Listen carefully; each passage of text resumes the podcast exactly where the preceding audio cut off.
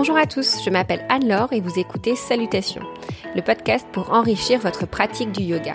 Chaque semaine, je plonge avec mon invité dans la fascinante histoire du yoga.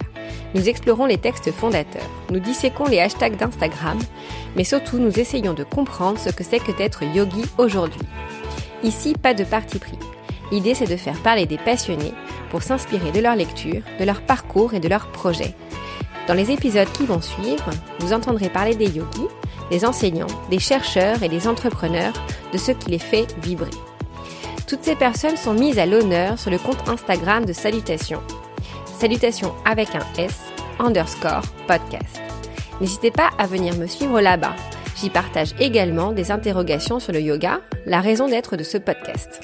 Bien sûr, si vous aimez le podcast, dites-le moi en me laissant des commentaires sur iTunes ou sur Instagram. C'est la meilleure façon de le faire connaître et de m'encourager à poursuivre ce travail. Allez, place aux épisodes. Bonne écoute Nous retrouvons Catherine pour entrer dans le vif du sujet. À quoi ressemble la vie d'une professeure de yoga fraîchement diplômée? Comment se lance-t-on? Comment surmonte-t-on ses peurs et ses questionnements? Au bout de combien de temps peut-on espérer gagner suffisamment d'argent pour en vivre? Quels sont les doux and don'ts de Catherine? Dans cet épisode, vous l'aurez compris, on ne parle pas de l'histoire du yoga, mais de la façon dont on peut l'enseigner aujourd'hui de manière très concrète. Il existe plein d'autres façons de devenir professeur. Dans cet épisode, Catherine nous offre son témoignage. Je la remercie infiniment d'avoir partagé tout ça avec nous. Bonne écoute Donc bonjour Catherine Bonjour Anne-Laure cette fois, nous allons donc creuser avec toi ton parcours en tant que professeur de yoga.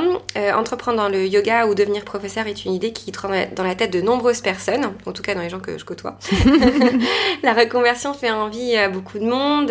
Dans, dans ce podcast, j'ai envie de donner la parole à celles et ceux qui ont fait le grand saut pour qu'ils partagent leur vécu, euh, des bons côtés bien sûr, mais aussi pour permettre aux auditeurs de comprendre ce que c'est réellement d'être professeur de yoga, peut-être avoir une vision moins fantasmée euh, de la chose, euh, mais plus réelle. Donc dans le premier épisode, on a parler de ton teacher training. On reparlera pas forcément en détail de, ce teacher training là, mais ma question c'est plutôt comment euh, la choisir. Quel conseil tu donnerais euh, euh, aux personnes qui souhaitent se, lancer? Parce que toi tu as choisi donc une formation en Vinyasa, en Vinyasa Flow, et qui te permettait de travailler aussi en parallèle.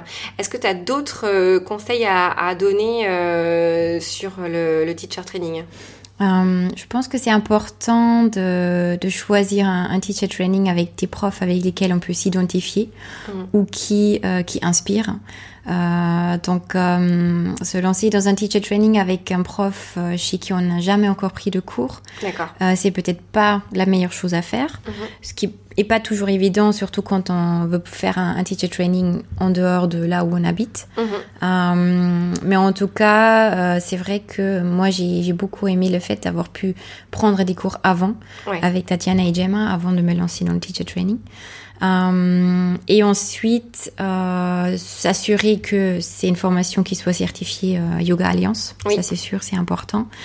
Et pour le reste, je pense, c'est beaucoup, beaucoup d'intuition aussi, tout simplement. Et euh, quel avantage tu as vu euh, au fait que ce soit une formation qui soit longue? Donc c'est une formation qui se déroule le week-end, donc c'est sur six mois puisque c'est 200 heures.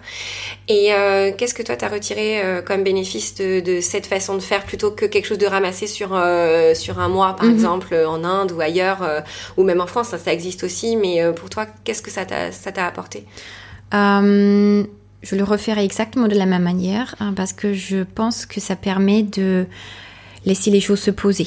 C'est vrai que ce sont des moments très intenses. Quand on fait des week-ends, parfois c'est juste samedi, dimanche, mais parfois c'est aussi des week-ends de 3-4 jours, mmh. euh, qui sont très intenses dans ce qu'on apprend, dans ce qu'on vit, dans ce, dans, dans ce que l'on découvre sur soi-même et on a besoin de digérer. En tout cas, personnellement, j'avais besoin de digérer et le fait d'avoir les week-ends espacés de, de trois semaines parfois, euh, ça m'a permis de faire ça, de digérer, de, de relire tout ce qu'on a fait, de l'ancrer un peu plus en moi-même et pour tout ce qui est vraiment enseignement, euh, de pouvoir m'entraîner entre, entre deux séances de, de teacher training, d'aller voir mes amis de teacher training, de se faire des petites séances, euh, ne serait-ce que sur 30 minutes. -hmm. Allez, tiens, je vais vite fait t'enseigner euh, trois, trois salutations de soleil pour, euh, pour prendre un peu plus cette habitude et pour devenir un peu plus à l'aise aussi.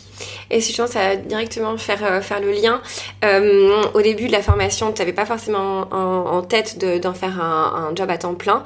Euh, en revanche, est-ce que tu as du coup enseigné dès la fin de, de ton teacher training? Oui. Et comment on fait pour hmm. faire ça? Parce que je pense que c'est ça fait vraiment peur à tout le monde. Hmm. Comment ça se passe le premier cours, les premières semaines? Sur quoi on, on peut s'appuyer pour, pour réussir à, à franchir le pas? Parce que le risque, c'est en fait de jamais profiter de ce qu'on a de ce qu'on a fait C'est ça. Et je me suis fait la même réflexion. Je me suis dit, il faut que je me lance direct. Sinon, euh, la barrière va devenir trop grande. Je vais, je vais avoir peur d'avoir oublié comment on fait. Donc je me suis tout de suite, tout de suite lancée et euh, j'ai tout de suite commencé à envoyer mon CV, tout simplement. Mhm. Euh, et ma première démarche, c'était auprès de Olibi, où j'enseigne 7 cours par semaine aujourd'hui. D'accord. Euh, ils ont été très très réactifs. J'ai tout de suite eu une réponse pour euh, pouvoir enseigner un cours chez eux. Euh, en, test en fait. Mhm. Euh, et ensuite, ils m'ont proposé des créneaux euh, au début en remplacement. Mhm. Et ensuite, euh, j'ai récupéré des premiers créneaux en fixe. donc, c'est vrai que j'ai tout de suite commencé à enseigner des, entre guillemets, des vrais cours. moi, je pensais pas du tout que ça allait se passer comme ça. Je pensais que j'allais d'abord peut-être enseigner mes amis, auprès de mes amis ou ma famille. Ce que j'ai fait pendant ma formation pour me mhm. préparer à l'examen. Mais dès l'examen a été fini, c'était vraiment des vrais cours. Et c'est vrai que c'est chaud. Au début, euh, se retrouver devant 10-15 euh, élèves, c'est assez impressionnant, surtout quand c'est des personnes qu'on ne connaît pas. Euh, et perso, je suis quelqu'un qui déteste parler devant du monde, euh, donc c'était un vrai challenge pour moi et c'est ça aussi qui m'a permis de, de, grandir en fait et d'être beaucoup plus à l'aise, de gagner en confiance. Si as des, est-ce que tu as des petits tips à donner? Je sais pas, ça peut être euh, sa bouteille d'eau, son gris-gris favori, je sais pas, quelque chose qui, quelque chose qui t'a permis de, de quand même dépasser cette peur et, et de franchir ça de façon un peu plus sereine, quoi. Mm. Alors, euh, j'ai vraiment essayé de me poser 5-10 minutes avant, avant chaque cours. Déjà parce que je répétais un peu dans la tête le, flow que j'avais préparé, euh, mais aussi euh, tout simplement pour, pour me dire que ce que j'allais venir faire là, les gens, ils, ils, viennent dans, dans la recherche de quelque chose de positif. Ils sont là, ils sont pas là pour me juger, ils sont là pour apprendre quelque chose euh, et je suis là pour tout simplement leur donner des idées sur quelque chose qu'ils peuvent prendre ou pas.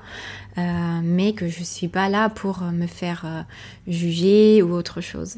Ensuite, ce qui m'a aidé, c'était euh, une petite huile, en fait, une odeur. En fait, moi, je marche beaucoup par les odeurs. Mhm. Et c'est une petite huile essentielle qui, qui me met toujours à l'aise. C'est de l'huile de, de, bois de santal. Ouais. Euh, qui me met très à l'aise, qui a un effet un peu calmant, euh, qui me permet de, de m'ancrer, je dirais. Et, et ça m'a beaucoup aidé. Est-ce que tu te rappelles de ton premier cours? Le premier cours, tout premier cours que tu as donné? Ah, Attends, faut que je réfléchisse. Mon tout premier. C'est que c'est bien passé. T'as pas eu de, t'as pas eu de. Alors c'est pas trop de mémoire ou de. Non, c'est pas. Sais pas. C'est marrant, blackout. Euh, bah ça a dû être avec Olibi, un cours avec Olibi. Mais honnêtement, je suis incapable de te dire lequel. Le, cours qui m'a vraiment marqué dans mes tout débuts, c'était un cours euh, où je faisais un remplacement euh, à Paris Yoga Shala. Ouais. Euh, et c'est venu assez rapidement ce remplacement et c'était un cours de Tatiana que je remplaçais. Donc forcément il y avait il était blindé. Je vois. Euh, et j'ai dû avoir alors j'avais pas autant euh, que d'habitude chez Tatiana mais j'avais 17 18 élèves je crois. Et pour moi c'était immense. Et j'étais en flip total avant ce cours. Et au bout de 10 15 minutes mais j'ai j'ai kiffé tout ça. J'utilise vraiment pas souvent ce terme, mais mais j'étais vraiment dans mon élément. Ça m'a ça m'a donné une énergie de fou. Ce ce fait de voir euh, un groupe de presque 20 personnes bouger quasiment en synchronicité, respirer en synchronicité, de voir qu'ils bah, que ça leur plaisait. Et ça m'a fait un bien fou. Ça m'a donné une confiance de fou. Et euh, et c'est là où je me suis dit, t'as pris la bonne décision. Ok. Euh, quelles sont les compétences que tu utilises euh, tous les jours, euh, qui sont tes qualités à toi hein? Tous les professeurs n'utilisent pas les mêmes qualités, mais c'est quoi ton truc à toi qui fait que hmm. quand tu le fais, non seulement tu sais le faire, et en plus t'adores ça? Ouais. c'est intéressant comme question. Je me suis jamais posé la question moi-même. je crois que j'aime j'aime un, style d'enseignement dynamique, surtout enfin en tout cas en vinyasa, mm pas moi en yin, mais en vinyasa. Euh, mais je le fais toujours avec une, une touche de douceur, je dirais, mhm. parce que c'est un peu ma personnalité. Je mhm. suis euh, par nature quelqu'un de plutôt, on va dire, euh, pas calme, mais, euh, mais pas non plus quelqu'un d'autoritaire ou quoi que ce soit.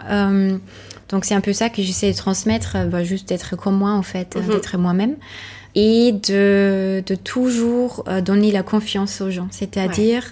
Euh, de toujours proposer des options. Euh, quand je vois quelqu'un galérer, euh, leur faire un petit sourire et leur proposer une option, ou même sans les regarder pour ne pas les mettre mal à l'aise, proposer d'autres options, etc.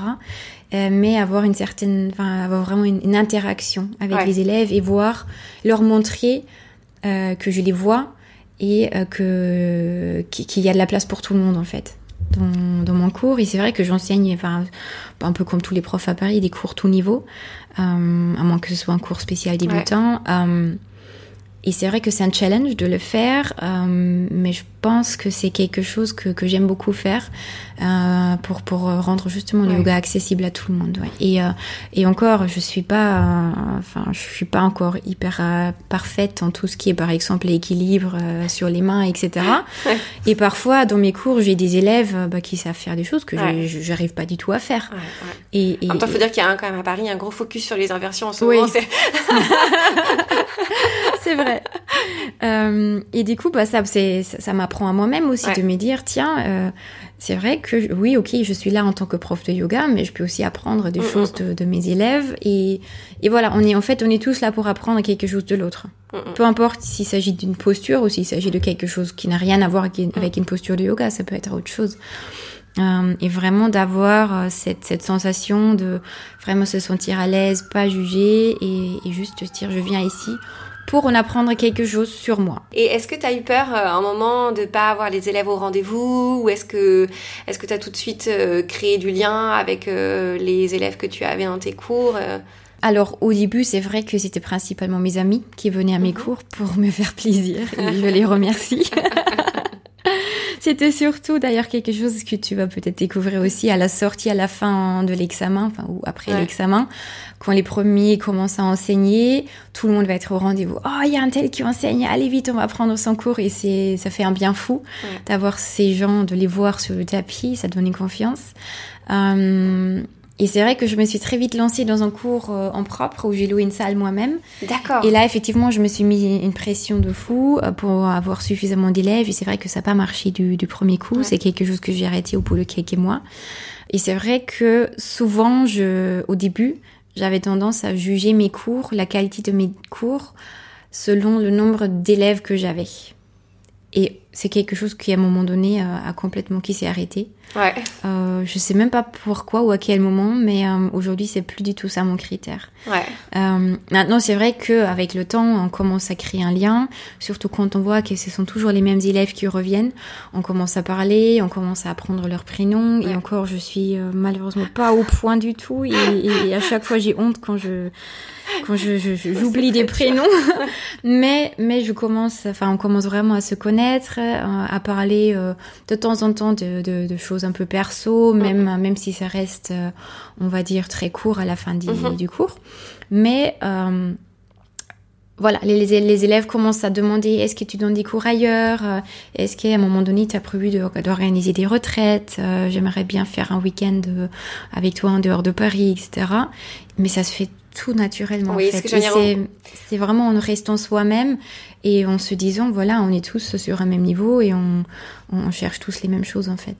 Et euh, du coup, tu dirais que ça a pris combien de temps en fait le, de créer ça en fait? Tu vois, tout ce que, dit, ce que tu dis, c'est la vie d'une prof euh, euh, normale en fait. Hmm. C'est ce que tout le monde recherche en fait. Et combien de temps ça a pris pour que tu te sentes à l'aise dans, dans, dans, la nouvelle vie que, que tu avais engagée? Je dirais que j'ai mis, allez, peut-être 4-5 mois pour, euh, pour euh, trouver un peu plus cette aisance en cours, de pouvoir euh, rigoler un peu en cours. Mhm. C'est d'ailleurs quelque chose que, où je fallait vraiment que je travaille sur moi. J'étais très sérieuse quand j'enseignais parce que j'étais concentrée. et, et d'ailleurs, c'était Gemma et Tatiana qui m'ont toujours dit, Catherine, quand tu, dès que tu souris, même ta voix, elle change. Et, et c'est vrai que ça aussi, ça transmet quelque chose aux élèves. Et, et c'est vrai, au début, je n'avais pas ça. Euh, et ça a mis quelques mois, ça a mis 4 5 mois, euh, jusqu'au moment où je me suis rendu compte à quel point c'était agréable d'être juste un peu plus décontracté en cours et de pouvoir lâcher une petite blague. Et peu importe, même si personne ne rigole, si on rigole tout seul, c'est pas grave. les, gens, les gens, tu les vois pas rigoler. voilà, en plus, c'est ça. tu sais pas. Peut-être qu'ils rigolent à tes blagues, Catherine, tu sais pas. on va dire ça. ok. Ouais, donc bien, bien 4-5 mois. Et une question que je t'ai pas posée, c'est euh, à quel moment tu as quitté ton job comment tu as géré en fait euh, d'un point de vue juridique et financier en fait cette euh, transition? Parce que on peut rester en surface quand on parle de reconversion mais je pense que c'est un point central en fait euh, peu importe l'âge. Alors évidemment qu'on n'a pas de prêt pas d'enfant c'est peut-être plus simple de faire le grand saut mais il y a aussi des personnes qui ont 40 50 ans et qui font qui vont envie de faire ça en mm. tant que en, en, métier et je pense que c'est des c'est des c'est des choses très importantes. Oui comment tu as fait pour gérer mm. cette transition? Alors à la sortie de la formation, je savais que j'avais envie d'enseigner, mhm. mais à ce moment-là, j'avais pas encore envie d'enseigner à, temps plein. Mhm. Euh, donc j'ai fait ça en parallèle à, mon job euh, euh, au bureau, et du coup, j'avais pas de pression financière. Donc j'ai juste pris ce que je pouvais prendre, plus pour avoir l'expérience et pour pouvoir enseigner pour le plaisir que pour autre chose. Et je me suis donné un an pour voir comment ça allait, allait se développer. Et je me suis dit, au bout d'un an, il va falloir que je que je tranche, que je mm. prenne la décision. Est-ce que je me lance à fond? Est-ce que je reste sur quelque chose de très petit Ou est-ce que je fais un mix entre les deux? Mm-hmm. Au bout de dix mois, j'étais à une dizaine de cours par semaine. En plus de ton boulot? En plus de mon boulot. Mais tu faisais ça la nuit? Tu faisais ça Bah, je faisais ça matin, midi, soir. ah ouais. Et euh, non, mais c'est intéressant ce que tu dis parce que hum, tu as quand même eu le temps de vérifier que, que, que c'était vraiment ce que tu voulais faire. Et même si ça demande un engagement de fou, j'imagine qu'il va être crevé. J'étais crevée. Tu savais qu'au mm. bout de dix mois, tu devais savoir voilà. tu l'avais dans le ventre ou pas, quoi. Oui, exactement. Au bout de dix mois, enfin, même déjà bien avant, j'ai senti que c'était vraiment le yoga qui, qui me faisait vibrer mm. et que l'autre travail que j'avais, même si j'étais dans une boîte qui était géniale euh, et où il y avait vraiment une bonne ambiance, le travail en soi, j'avais de plus en plus la sensation que c'est dans ce travail-là que je jouais un rôle, que j'étais pas moi-même. Hmm. Et que c'était en enseignant le yoga que je pouvais vraiment être moi-même. Hmm. Donc j'avais déjà une petite idée en tête vers où ça allait aller, mais j'avais peur encore de, hmm. de franchir euh, cette étape et d'accepter. J'ai eu un déclic, euh, bah, c'était en novembre 2018, où j'ai encore une proposition pour un nouveau cours régulier de la part d'un studio yoga. Tu avais déjà des cours réguliers en fait euh, À ce moment-là, j'avais une dizaine, ouais. Ah oui, d'accord. En, cours, cours collectif, ouais. Ah oui, oui, d'accord. Et il y avait encore une nouvelle proposition qui venait et ça venait vraiment euh, de s'enchaîner sur mm. quelques semaines, beaucoup de propositions. Et je me suis dit, bon, clairement, il y a quelqu'un qui m'envoie des signes, des signes euh, il faut que je les vois, il faut que je les accepte. Et c'est là, à ce moment-là, que j'ai pris la décision de, de, quitter mon job. Et tu en avais déjà parlé à ton entreprise que tu fais. Enfin, ils savaient que tu faisais. Ils savaient, et je donnais des cours chez eux. D'accord. Je donnais des cours de yoga à mes collègues, donc ils étaient tous au courant. Je n'en faisais pas du tout un secret. Et ils étaient très bien vus. Mhm. euh, ils avaient tous vu à quel point je m'épanouissais. Et au moment où je leur ai annoncé la, ma décision, ils n'étaient pas vraiment surpris. en même temps, on attend le terrain. oui. Non, mais c'est bien, c'est bien. Et franchement, le retour que j'ai eu, la réaction que j'ai eue, que ce soit de la part de mes collègues euh, supérieurs ou de la part de mes clients d'ailleurs, tout le monde m'a dit, mais Catherine, c'est génial. C'est génial de d'oser faire ça, de faire ce qui te donne envie, ce que tu aimes. Euh, on aimerait tous faire ça en fait. Tu nous fais mhm. tous rêver. Donc j'ai eu que des retours positifs, même dans ma famille euh, où les gens sont plutôt, on va dire, euh, enfin pas conservateurs, mais on va dire plus sur la sécurité. Euh, où on, aurait pu me dire mais Catherine tu es complètement folle, tu lâches un boulot génial, sécurisé, mm. où tu gagnais bien ta vie, etc. pour quelque chose qui est complètement pas sécurisé, où tu sais pas comment ça va se passer. Et même dans ma famille tout le monde dit t'as raison. c'est génial, vas-y, fonce. Et ouais, donc vraiment c'était tous les feux verts et donc je me suis lâchée et aucun regret aujourd'hui, bien au contraire. Et du coup, comment, au bout de combien de temps en fait financièrement tu t'en es sortie pour avoir, alors je sais même pas si quand on est prof de yoga, on peut comparer son niveau de vie. Enfin, j'imagine qu'on vit différemment. Mm. Enfin, qu'il y a plein de choses, mais en tout cas, mes critères, ça va être bah, réussir à payer un loyer à Paris, mm. euh, réussir à manger correctement, la base, faire un petit peu de voyage, enfin voilà, avoir un niveau de vie après chacun, euh, mais euh, la barre où il veut. Mais est-ce que tu as mis longtemps en fait à avoir cette cette aisance financière? Et est-ce que au bout de combien de temps on peut on peut mm. Alors comme, comme ça faisait déjà un an que j'enseignais et que j'avais commencé à construire mon réseau, c'est vrai que ça a démarré assez rapidement. Et j'avais euh, sur les deux derniers mois avant de me lancer un peu préparé le terrain auprès des studios en leur disant à partir de telle date, je vais avoir plus de créneaux disponibles, je, je vais potentiellement pouvoir prendre plus de cours. Et du coup, je pense que ça a mis trois mois jusqu'au moment où j'ai doublé le nombre, de, le nombre de cours collectifs que j'avais. D'accord. Donc de 10, je suis montée à 20 cours euh, par semaine. Euh, oui, en trois mois maximum. Euh, ce qui permet d'avoir, on va dire, un salaire à peu près correct. Mhm. Alors on va pas, euh, on va pas faire quatre semaines à Hawaï avec ou autre, mais ça permet de payer son loyer et de ne pas avoir peur euh, à tous les fins de mois. D'accord. J'avais j'avais mis un peu de côté avant aussi, pour ne pas être complètement en panique, etc. C'est ça, aussi, pouvoir gérer. Oui, Franchement, oui, parce que sinon, il faut pas que euh, l'enseignement du yoga devienne du coup quelque chose d'angoissant en se disant il faut que je prenne un maximum de cours pour pouvoir survivre. Il faut pas que ça devienne comme ça, même si c'est pas évident. Mais on a la chance, en tout cas à Paris, euh, d'avoir une demande toujours en croissance mais énorme et il y a tellement de centres de yoga qui ouvrent il y a de plus en plus de gens qui demandent des cours particuliers franchement il y, a, il y, a, à manger pour tout le monde et du coup est-ce que le fait de aussi d'être sur Instagram ça t'a aidé aussi à te faire connaître? C'est quand même on parle aussi quand même d'Instagram comme un outil indispensable Beaucoup, euh, ouais. Ça a beaucoup aidé. Alors les démarrages sont durs. Euh, au début, on se sent comme quelqu'un. Je me dis, mais qu'est-ce que qu'est-ce que je raconte aux gens euh, Ils en ont rien à faire de ce que je raconte de ma vie. Et ben, ce qui est intéressant, c'est que si si ça intéresse des gens, même si je raconte pas de trucs perso. Euh, donc petit à petit, euh, j'ai commencé à avoir des followers et c'est vrai que on a la chance aussi dans le monde du yoga d'avoir des gens euh, qui veulent tous s'entraider. Ouais. Donc il y a tellement de monde qui n'a jamais hésité à reposter mm. des choses à moi, à me mettre en lien en story, à me taguer sur des images, des, des, citations, etc. Mm, mm. euh, tout le temps. Et c'est vraiment comme ça que euh, petit à petit, alors euh, je suis pas allée acheter des followers et ça fait, je crois que ça fait deux ou trois semaines que j'ai dépassé la barre du 1000 followers. Euh, je sais ce que c'est maintenant, je comprends. euh, et encore, je, je, pense, voilà, je pense que c'est même pas en termes de nombre de followers qu'on mesure le oui, succès. C'est plus l'engagement et ce que tu as créé avec ta communauté, bien sûr. Exactement. Mais c'est sûr et certain, Instagram, c'est un outil qui peut aider. Alors euh, oui, de temps en temps, on a la chance de pouvoir faire un cours euh, avec Olibi euh, où on invite des influenceuses, des mhm. blogueuses, etc. Et derrière, ça va reposter, mhm. ça booste un peu.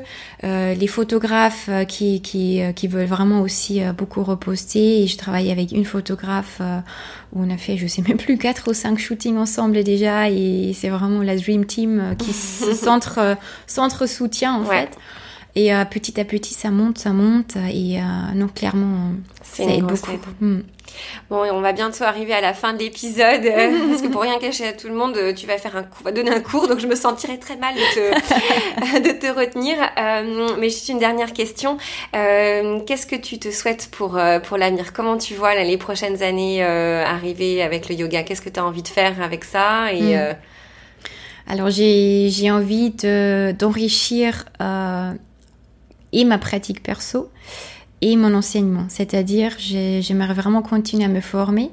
Euh, pas forcément des grosses formations, mais vraiment euh, des petits week-ends par-ci, par-là, des 50 heures par-ci, par-là, euh, pour vraiment euh, diversifier un peu le style. Alors pas forcément apprendre un tout nouveau style, rester dans le vinyasa et le yin et le thai yoga massage mhm. que je fais, mais d'approfondir et, et, et, de m'inspirer d'autres d'autres choses. Mhm. rééquilibrer l'organisation de mes semaines. Mhm. Euh, c'est vrai, aujourd'hui, je suis beaucoup sur les cours collectifs et c'est vraiment les cours que j'adore le plus parce que c'est là où pour moi il y a une vraie interaction, mhm. il y a une vraie dynamique qui se crée. Mais trouver euh, un, équilibre aussi où je peux proposer ça en entreprise euh, ou dans des cours particuliers. Alors je, je donne aujourd'hui trois, quatre cours particuliers par semaine. Mais voilà, d'arriver à rééquilibrer un peu le ratio entre, entre chacun de ces, types de cours idéalement enseigner euh, lors des voyages. Mhm. Alors, je vais faire ma première retraite euh, au mois d'octobre euh, dans les Canaries, les îles Canaries, avec le Yogascope. D'accord. vers la fin du mois, fin du mois d'octobre. Et continuer à faire ça, soit en collaboration avec une organisation, avec quelqu'un, pourquoi pas co-teacher avec un autre prof, ou combiner ça avec quelqu'un dans une discipline un peu annexe, on va dire. Donc, vraiment... Mhm. Euh, faire, faire euh, grandir un peu euh, le programme et tout ce que j'ai à proposer à mes élèves. Bon, bah super. Ils ont de la chance, tes élèves. Je vais essayer de les rejoindre. Merci beaucoup, Catherine. Merci à toi, Anne-Laure. Merci d'avoir écouté cet épisode. Retrouvez toutes les notes du podcast dans la description et sur Instagram à salutation avec un S underscore podcast. N'hésitez pas à m'envoyer des feedbacks, cela m'aide à améliorer le contenu. Et surtout, j'adore lire vos petits mots. À très vite